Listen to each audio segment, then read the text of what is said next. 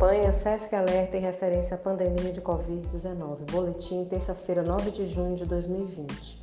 No mundo hoje, há mais de 7 milhões e 60 mil casos confirmados da doença, além de mais de 2 milhões e 800 mil pessoas recuperadas e 405 mil óbitos.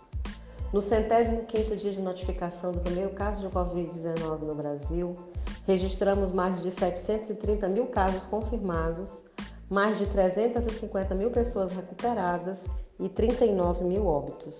No estado do Maranhão, há registro de casos em 213 municípios, com um total de 52.069 casos confirmados, 25.120 pessoas recuperadas e 1.285 óbitos, além de 1.042 casos suspeitos e 40.458 descartados. Total de testes realizados em âmbito público e particular, 93.111 testes. Siga as recomendações das autoridades de saúde locais. Fique em casa, faça a sua parte, pratique o distanciamento social e a higienização frequente das mãos com água e sabão e álcool em gel.